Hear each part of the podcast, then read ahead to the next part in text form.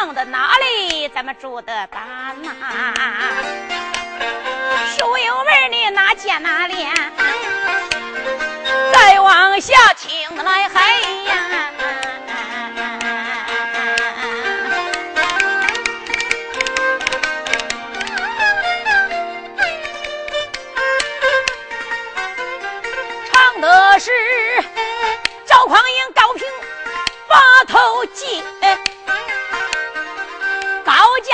才落了凋零。高怀德母子二人要打饭，带母亲头门人请他到了东京。高怀德一怒也大闹了南宋王府。哎，他这才天寒桥结伴，热了在心。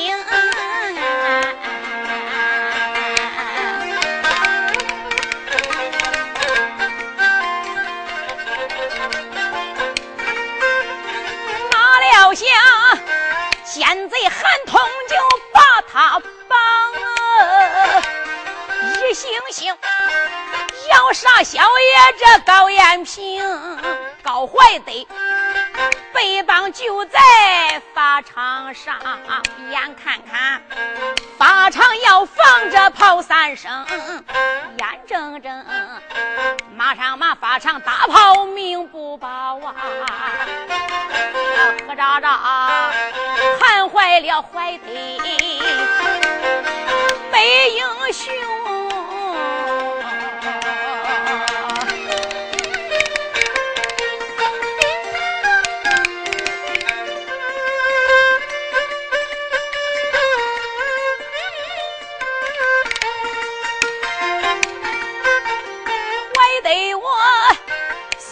一命如蒿草，好可怜！北门外撇下母亲这老高明啊，老娘亲，他就在城外还不知道，不知道儿子遭了灾星。哪晓得赵匡胤嫌贫爱富不认我呀！现如今我只说天汉桥接帮能掌握兵，这要是怀得做官，我带人马呀，我也能去斗匡胤人也明。没想到这个看榜大人他不讲理。绑起了怀德问斩刑，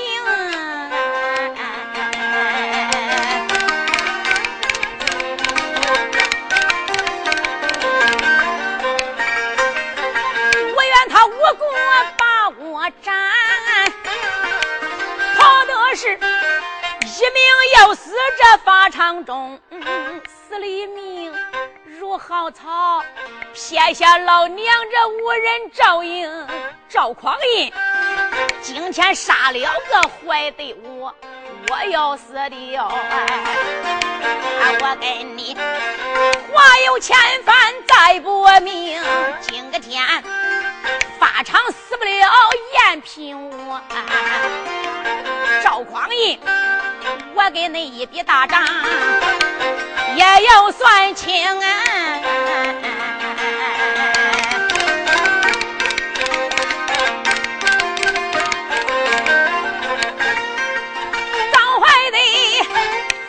上面也发不尽的恨呐！见战等传令要到这炮三声，法场上我说唱死了高家的后，还哪一个带领兵将把东征？我要说，坏的他法场上边不该死。大睁两眼就没救星，这就叫书中的有巧更有妙。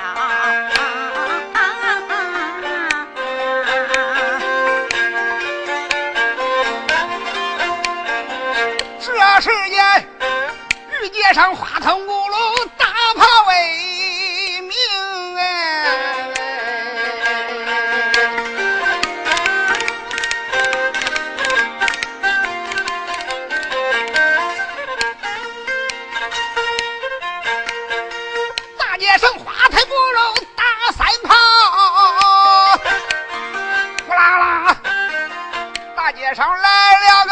个一扫兵，头边跑开，那个是马队，马队后边个是步兵，只往那后边留神看。了，何珊珊来了文化教育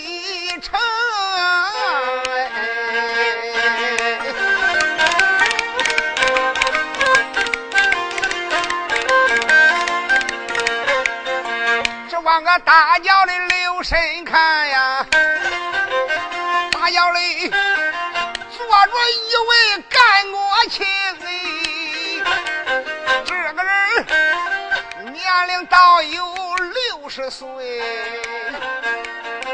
花白胡须这飘前胸，一盆大脸多威武，长翅乌纱更威风，这个人。他也从啊坐在这座文化庙啊，倒叫他呀心如海水乱翻的疼。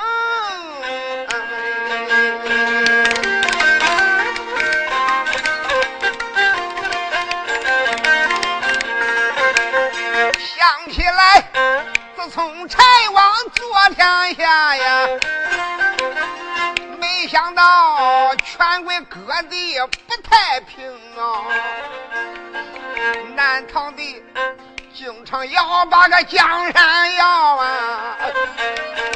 哎，呦后汉河东也想才把江山平哎！现如今河东打来了连环镖啊！要要那。大周的十万镇江来红，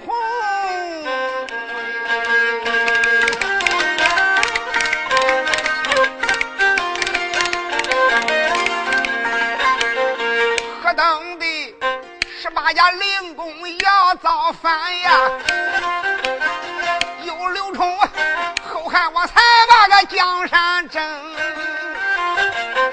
我周朝。没有能兵和巧将，因此啊，俺才全国各地招英雄。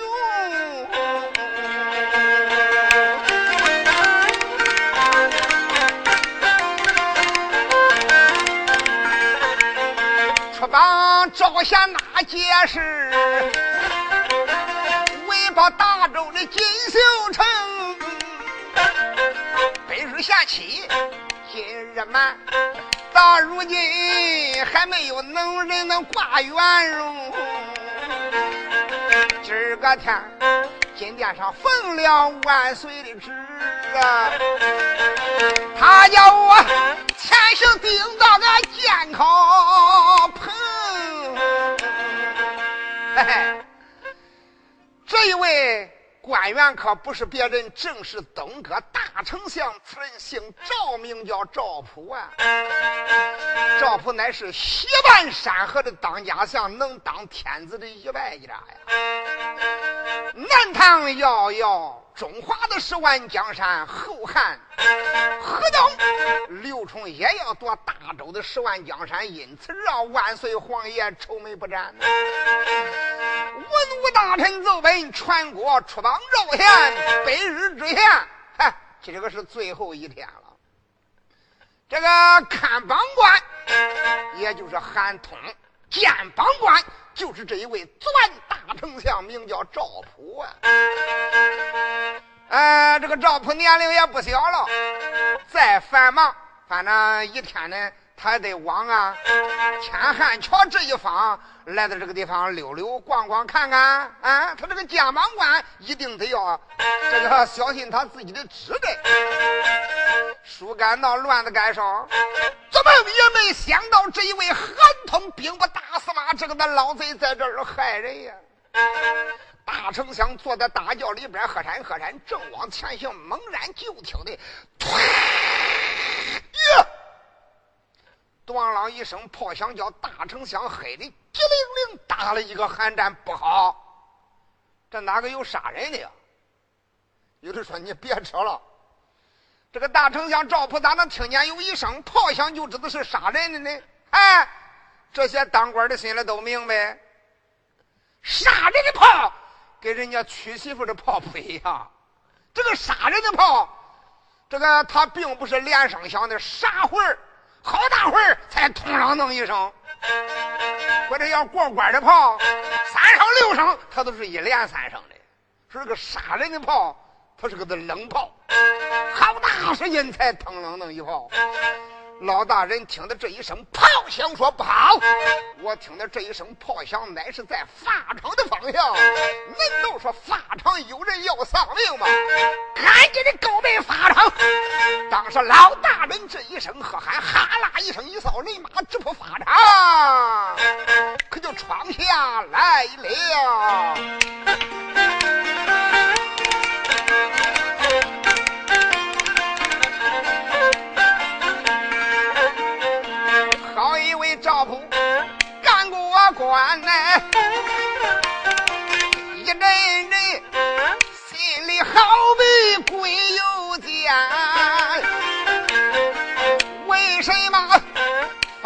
上响起了杀人的炮？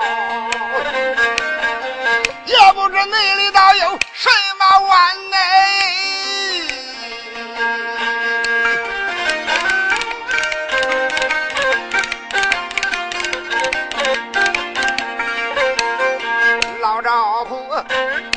他往前走，法场不远，将人拦。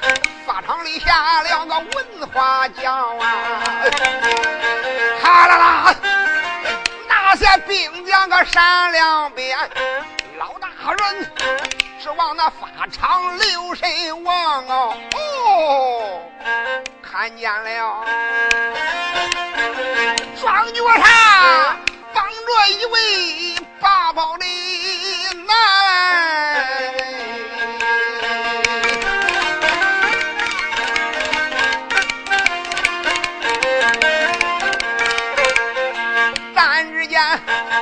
把绑到站桩住，凡发生洗澡个他要见，大前门卖上阴魂灯三盏呐，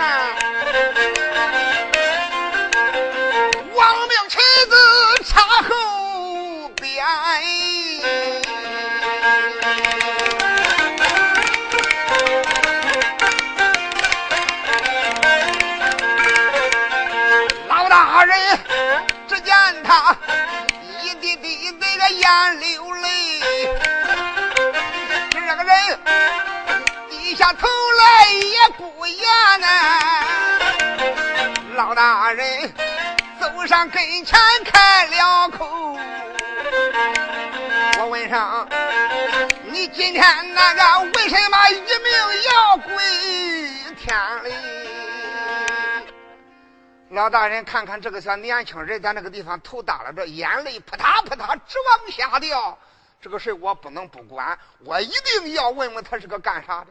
老大人亲自拍拍高怀德的肩膀，年轻人醒醒，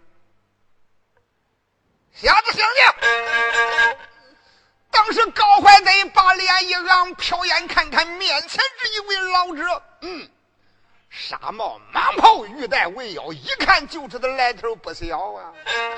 看看这个人银盆大脸，慈眉善目，高怀德当时来了精神了。哎呀，大人救命！大人救命！嗯，老朝普闻见此言，就说：“你这个小年轻小伙子，我来问问你，你到底犯了啥法了？你，你要不犯法，不会绑到法场上要开刀销售的。”大人，我没犯法。我没干违法的事，大人，你老人家可要救命，可要救小人一命啊！你这个小伙子说没犯法，我来问问你，何人把你绑到这法场要砍头的呀？大人，就是那位监帮官，他把我绑起来杀的。嗯，他为何能无缘无故把你绑到此处开刀啊？大人，你问监帮官为什么杀我？我也不知道，因为我来到天汉桥，我接了黄榜。因为国家正在招贤纳士，我认为学会文武艺，货卖帝王家，国难当头，匹夫有责。我接了黄榜，也好为国家出力报效，所以把黄榜接了。有人把我带到了这个肩膀棚之内，大人二话也没说，那位肩膀大人就把我绑起来。法场上边炮响三声，就要把我杀了。究竟我犯了什么法，犯了什么罪，连我自己就不清楚。真是如此，一点也不假。老大人正铺暗暗把牙关咬，喊痛喊痛！哎嗨，你个老匹夫！就为这件事儿，你就把接帮之人杀了？看起来，你个老狗是有意害。现在要害国家的栋梁，此事我不能不问。我是一个肩膀官呢，当时老丈夫亲自把高怀德的绳索给他碎开了。有的说，那法场上能没有当兵的吗？当兵的能愿意吗？他敢吗？一看是西南山河的大丞相，那当兵的上回就下河的腿了，谁也不敢多问。一看这老头子来的跟前问这个的人犯，嗯，他就问吧，没人敢问。当时把高怀德松下了以后，就说：“小伙子，你这位壮士跟着老夫，只有够本看帮棚，我却找韩通找兵不打死吗？我看看他到底有什么言辞对付于我，我要查清到底他为何杀你。走，多谢大人。”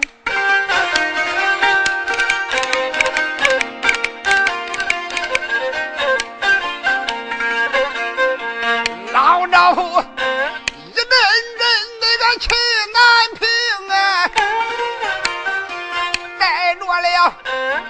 带着了少爷高延平，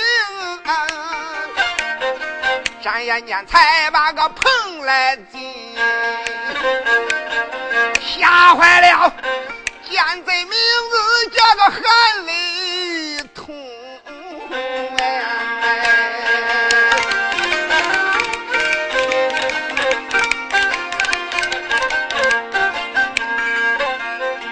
老韩通。一看赵普到，倒叫他吓得头上走真灵。想起来，我身为兵部那个大司马，石 K K，我光想夺取大周镇江红，那时间。我也从金殿上领了个一道旨啊！我如今如今个身在看帮棚，现如今光阴一晃三个月多，那一些天下英雄啊，叫我坑的有多少命哎！我明的明的给国家挑选栋梁，暗地里，嘿嘿，那一些肩膀呢？不是叫我给他弄走了，就是我给他处理了。哈哈，我咋着也不能叫他挂帅呀！当初万岁皇爷面前我已经讲清了，百日无人能以接榜挂帅。嘿嘿，我就叫我的儿韩松领了元帅印了。到那时，我的儿子韩松身为兵马大元帅，我又是个兵部大司马，我们父子两个手握军兵重权。大周朝柴荣的十万江山，岂不是被我歪歪屁股，我就做了九龙天下了啊！乖乖，今个是一百天了，我做梦没想到来这个的要饭花子。别看穿的浑身上下不知半刀火之前，我一看这个人骨骼清秀，是个了不起的人物。我要不把他带到金殿，便把把他带到金殿上，俺父子阴谋就难以实现了哇！我的儿哪还能当了这个元帅？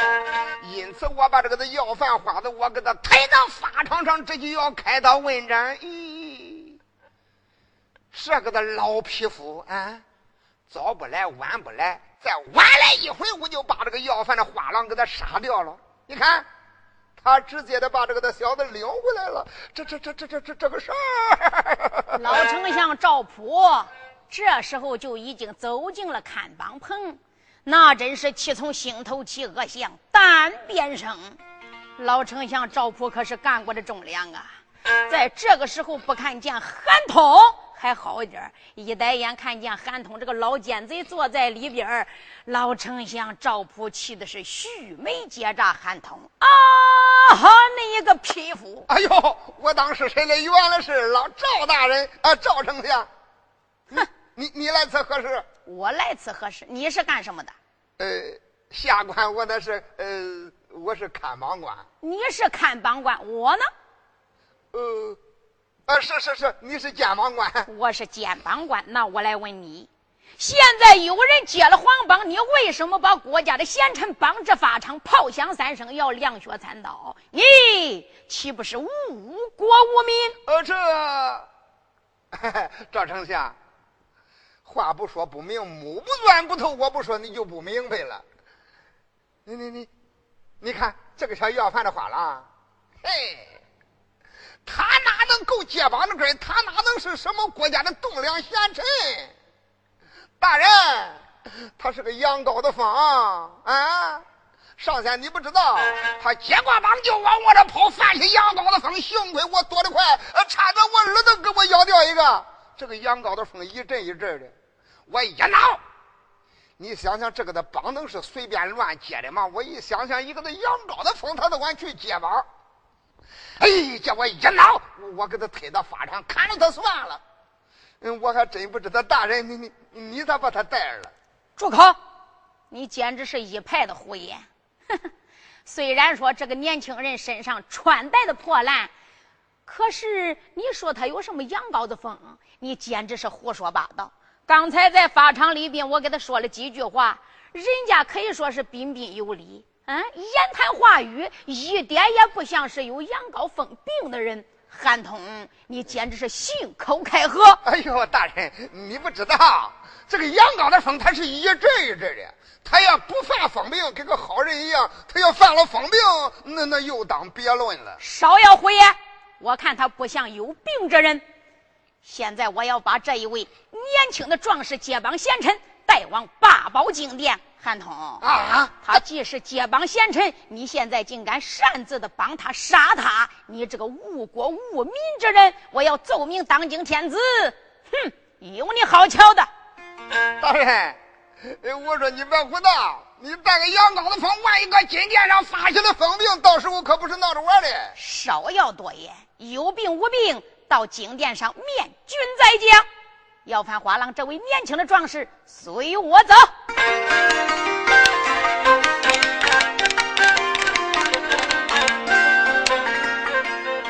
好个赵府，哎呀，干过的官。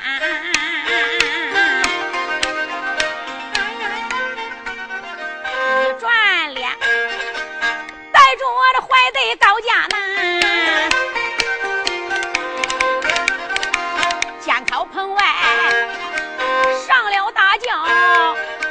这时候高怀的万般无奈跟在后边，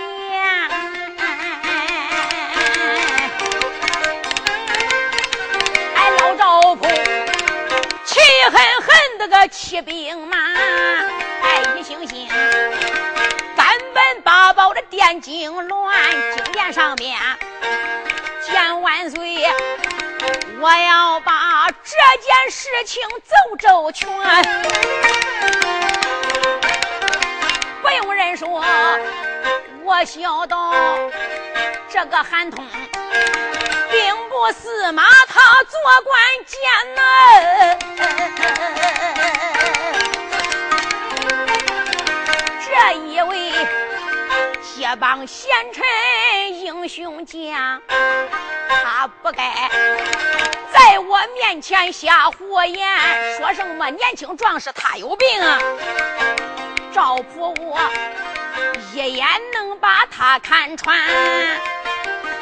贼韩通惊乱殿见着万岁去讲理。吴国之贼你难承担，老丞相思思量量往前进。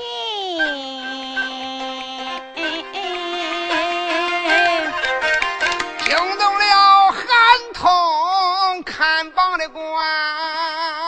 哎呦，这个的老匹夫，嗨，把接榜之人带走了，他要真弄到金殿上，说不定我的麻烦事又到了呀。明白那个接榜的他没有病。我跟看空说他有病，真金不怕火炼，好货不怕时间，弄到八宝金殿，弄个水落石出。到时候我韩通不倒霉吗？咦，反正他坐轿走的慢，我骑马走的快。我给他来个恶人先告状，先到金殿见驾再说。老家伙当时翻身上了一匹战马，啪啦一鞭子雨，这就顶到武朝门了。老家伙骑马，腾腾腾腾腾上了八宝金殿，面见万岁，口称我皇万万岁，臣见驾。周天子柴荣这时候正在金銮宝殿汇集文武百官，在此地议论国家军情。柴荣山龙目射睛照往下边一看，不是旁人，兵部大司马，现在就是肩膀官韩通。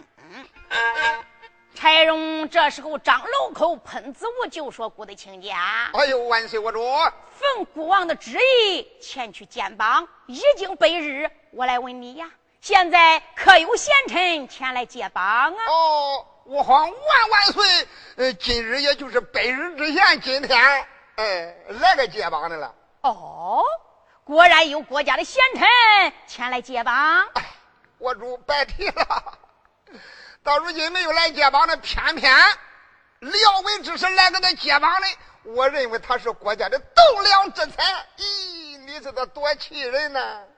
哦，老外卿，此话怎讲？哎，他是个羊羔子疯，疯的还狠，接了膀就跑到我那个肩膀上摆，差点叫耳朵给我咬掉了。要不是躲得快，就摆成的零件不全了。哦，你将此言当真？哎，叫我一挠，怎么样？我我我把他推到法场，三声炮响，我打算把他砍了。哎，柴荣叹了口气，看起来国家兴亡必出栋梁，国家要该败呀，就出妖孽。现在后汉王刘冲打来了连环战表，要顾要夺顾的江山社稷。也只说挂榜招贤，能有贤士为国家出力。万没想到来了个疯病之人接了皇榜，老外卿，你就应该把此人开刀问斩呐！开，我是打算把他开刀问斩，就这还有人不愿意叫杀来？哦，谁不叫你杀此人？哎，官高一级，重如泰山，坐办大丞相老赵普啊！啊，他一看我杀那个杨高的风，俺也不知道他心里咋想的。硬仗在那拐大，到地点绳子一松，嗯，他带了，他马上还要带金殿上来。万岁国主，你可小心着哈！我看他这个羊羔的风啊，比人家的羊羔的风风的大，巴掌是牛犊的风，风起来了不得。你可老早的小心着，回来别把鼻子给你咬去办了啊。唉，柴荣叹了口气，不由得朝屋门外边将相连点三点，暗暗怨道：“赵普。”啊哈！我的老亲家呀，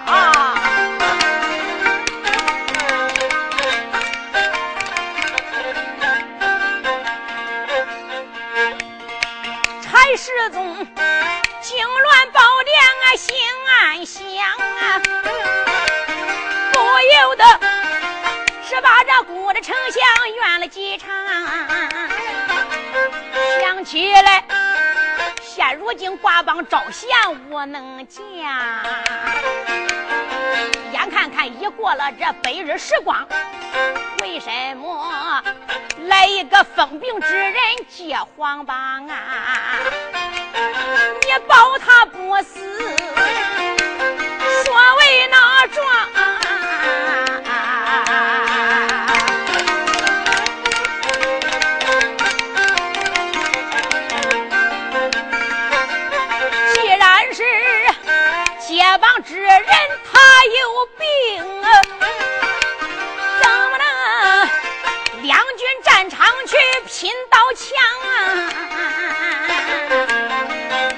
时候万岁金殿把丞相来援，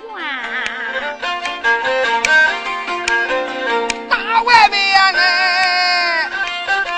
来了丞相走得忙哎，屋门外下了个。大抬轿啊，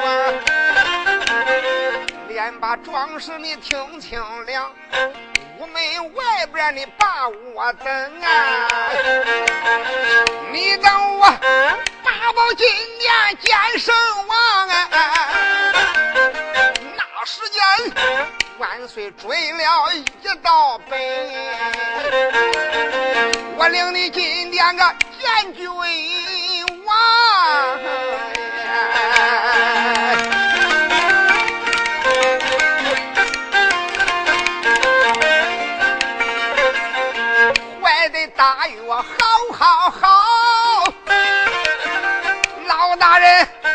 你望他下大轿啊，进了屋门走得慌。我最快八宝殿不愿将人堂，老大人撩破端带上金殿呐！你望他九龙口前见君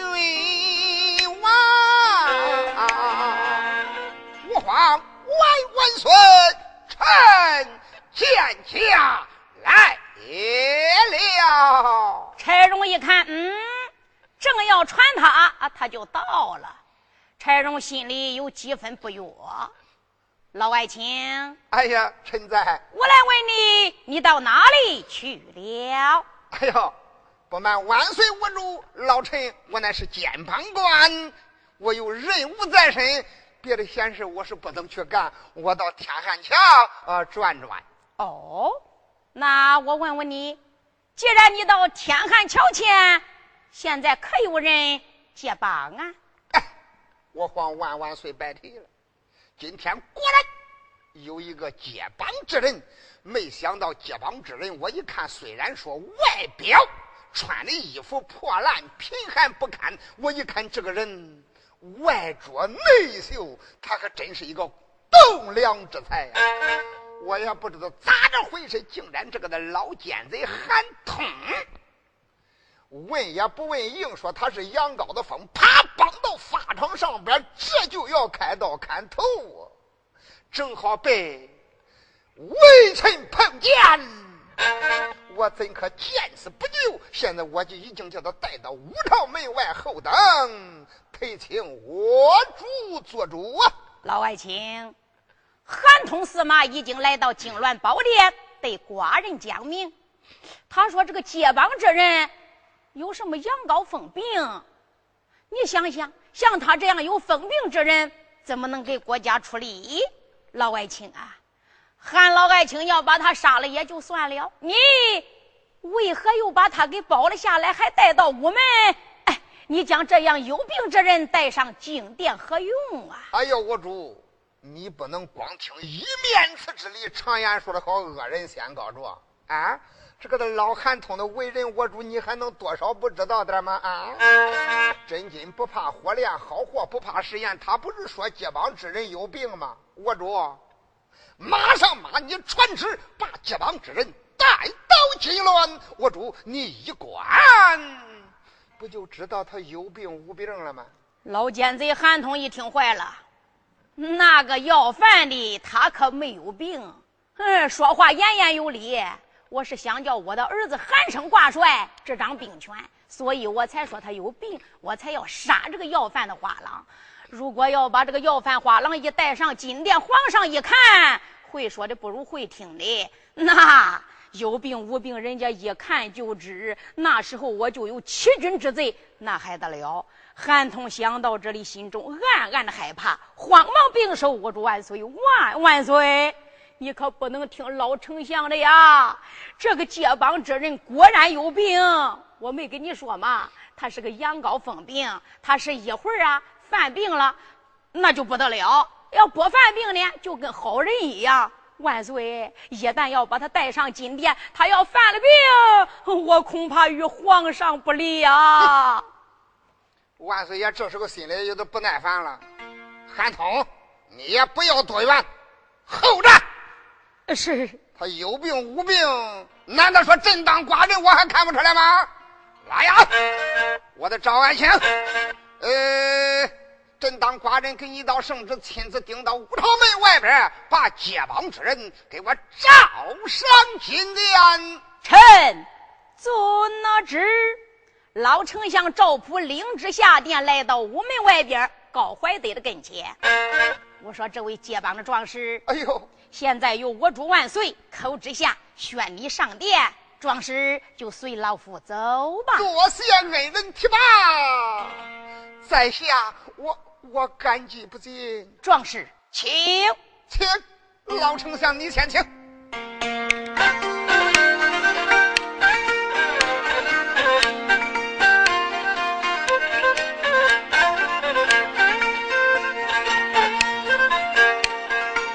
高怀内闪开虎目用木桥，打量着我们盖的还就真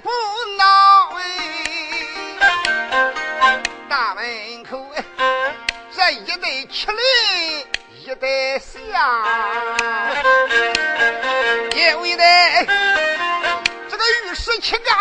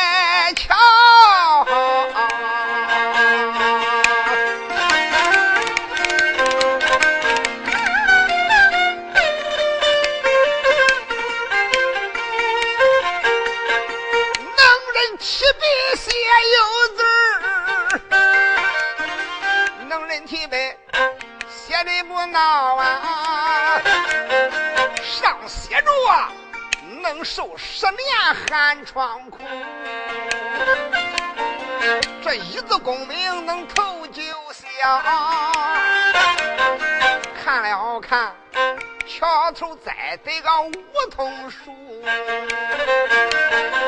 但等来年凤凰巢啊，关照看着那个往前走，忘了啊，朝房不远个来到了梁朝房。盖的九林十八家，飞龙帮主这个一条一条几百条啊！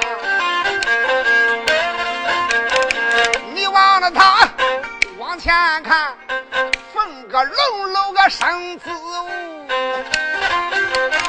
金殿四角黑朗朗的个金铃摇，高怀德看到此处个不怠慢呐。也就在那个滴水崖前跪倒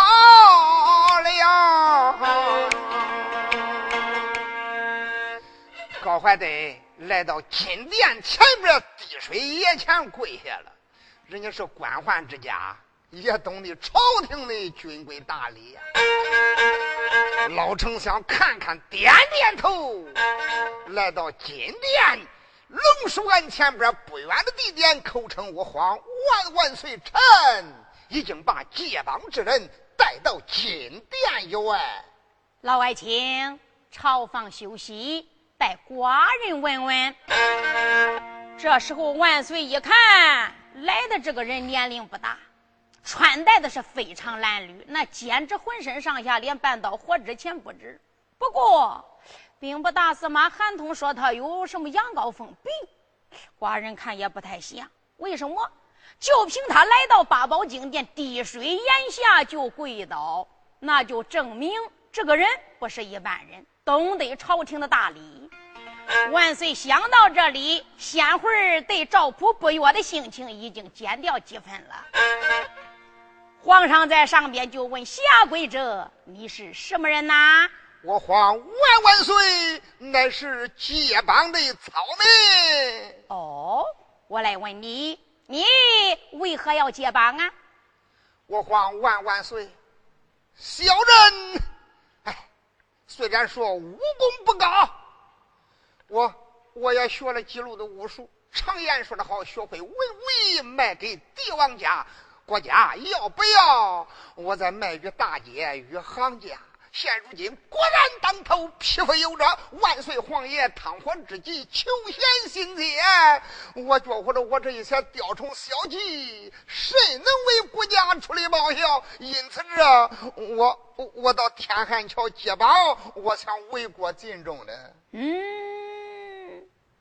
万岁柴荣听到这里，瞟眼看看殿脚下的韩通，嘴里没说，心中暗想：韩通。啊哈！你个老佞臣！刚才你上的殿来，寡人对你说话还深信不疑。我相信你，才叫你看当，为国家招贤纳士，为国家挑选能人。你说这个人结帮的是个羊羔疯病，我怎么听他说话条条有理，一点也不像有病人的样子？这有病人能说出来刚才他这一番的话吗？皇上是心中之言，并没出口，瞟了他一眼，那个意思喊通。等我问清了，这个人不是照你说的那样。嗯，你要是误了国家的贤才，误了国家的大事，看我怎么处置你。万岁这一眼看着韩通，连放七个虚皮，我的娘回！我咋觉得我快完了？我还不知道这个的小混娃，哎，朝底他怎么弄嘞？结帮之人，既然你要为国家出力报效，那我想问问你：你善使什么样的兵器？你会什么武艺？哎，万岁我主，小人不敢搁万岁万面前当面夸口啊！在下我的武功不咋。哎，反正啥都学不好，呃，啥呢我都会。马上九班，马下九班，二九一十八班兵人，我多少都能弄几路招数。不过最熟的，呃，还是枪。嗯，好。皇上一听，心中高兴。使刀使枪，那都是大将啊。那我来问你，你自己没有病人吗？哎，我没有病人。好，你既然说你善使大枪，可是寡人我要亲眼看看，你可能在金殿下边耍几趟的枪法，给我们文武群臣大家瞧瞧呢？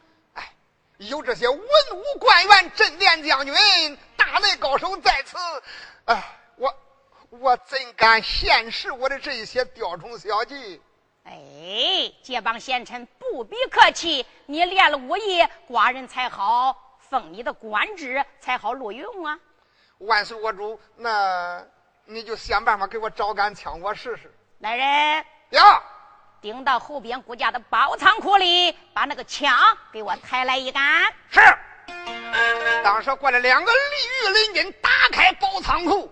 大里边抬出了一根大枪，这一根大枪长有一丈八尺多长，斗口大的使用，粗塞插着。来到金殿前边，轻轻往地下一放，壮士看见吗？你往这个枪能用吗？高怀德当时一伸手抓住这一杆大枪，左手一挽枪钻，右手一挽中节，口称我皇万万岁。我咋看这个枪咋不顶用啊？啊，这这个枪啊，使的也太轻了。嘴说不急，就看高怀德丹田就往上边一提，两膀一带劲，唰啦这一抖，这一刀枪一阵威，就听咯哒一声这一甩。也不知道高怀德有多大的力量，就看这一杆大枪，嘎喳一声，一断两截了。人家一甩手，当场就给他震断两半截了呀！你说高怀德刚刚露出这一手，叫文武百官吓得是目瞪口呆。我的爷，他他帮上是神仙，就这么一甩手，那个嫩粗的大枪杆子就能闪断。内死臣哟。我叫你拿来好枪给这帮贤臣使用，你怎么弄来一杆子坏枪啊？万岁，我中，嗯，咱一一连十二筐好枪，这是第一筐枪，我把它抬来了。好了，给我重取一杆。是。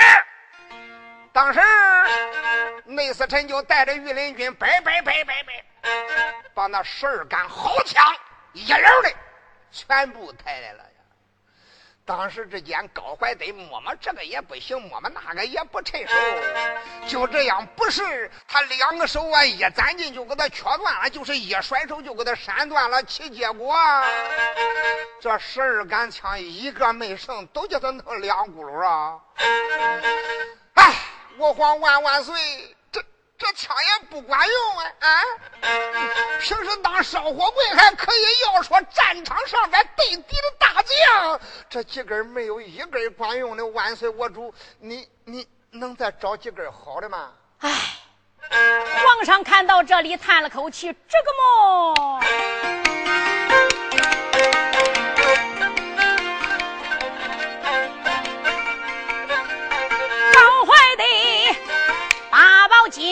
那功夫亮啊，一连折了这十几根的枪，他不精练无法练武，九龙口难坏了，周主柴王。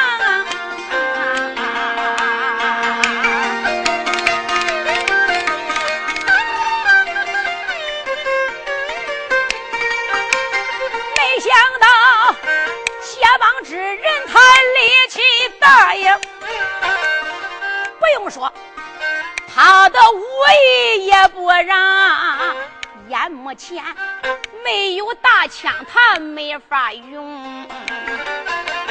难道说要丧失我的锦绣家邦？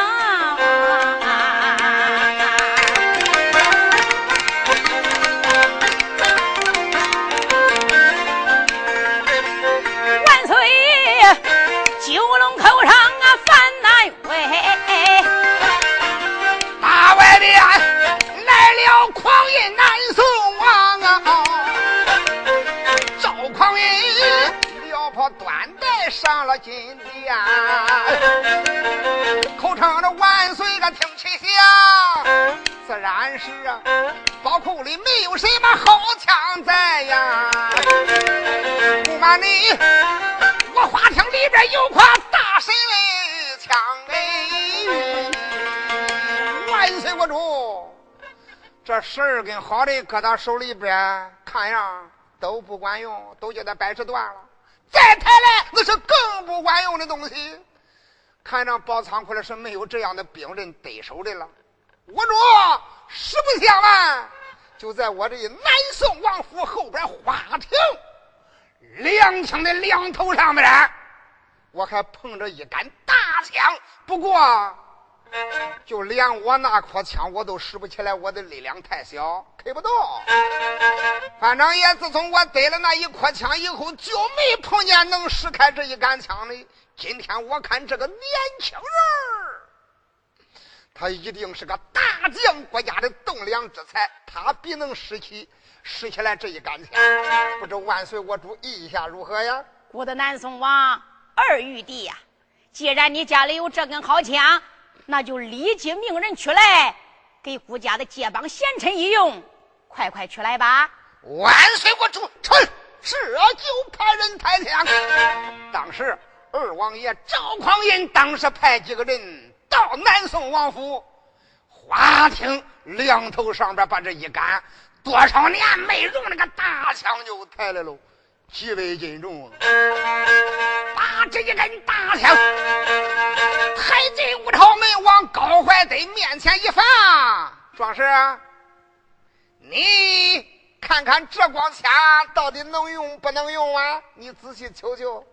这杆枪管用吗？小爷高怀德在金殿下边山目一看，怀德不看跟那根枪拉倒，一抬眼看见了这根大枪，不由得眉头一皱。他并没弯腰去拿这根大枪，高怀德双膝一打软，不对儿往大枪跟前那么一跪。那真是砰砰磕头，连行了几个大礼呀！当今皇上柴荣山木再一看，嗯，你别看这个人穿戴的破烂，咦，还很懂礼节。一看这根好枪，是大礼的参拜。了不得，不是一般的人。柴荣心里是这样想的，在旁边想，早已就被南宋王兵马的大元帅赵匡胤看得清清楚楚。因为先会高怀德来到八宝金殿面见当今皇上说话，身上穿的带破旧了，而且赵匡胤三年前前到高平关去借高怀德父亲高宝同的人头，这是三年前的事了。弟兄们分手三年了。所以赵匡胤猛一下没能认出高怀德。等他从自己家里边拿来的这一根大枪，高怀德一跪倒一磕头，这根大枪是谁的？赵匡胤心里知道。再加上高怀德这一施礼，可是赵匡胤心里就明白：哎呀，这个要饭花郎看起来不是旁人，他还是我的妹丈高怀德呀。这时候一认出来是高怀德、高艳平、赵匡胤，心中就暗暗的害怕。妹夫啊，妹夫，你真是胆大包天！你光知道接了皇榜，来到八宝金殿面见当今皇上，俺大哥柴荣，你哪里知道他与你有杀父之仇？一旦知道你是高宝通之子，哎呀，妹丈，你眼还有命啊！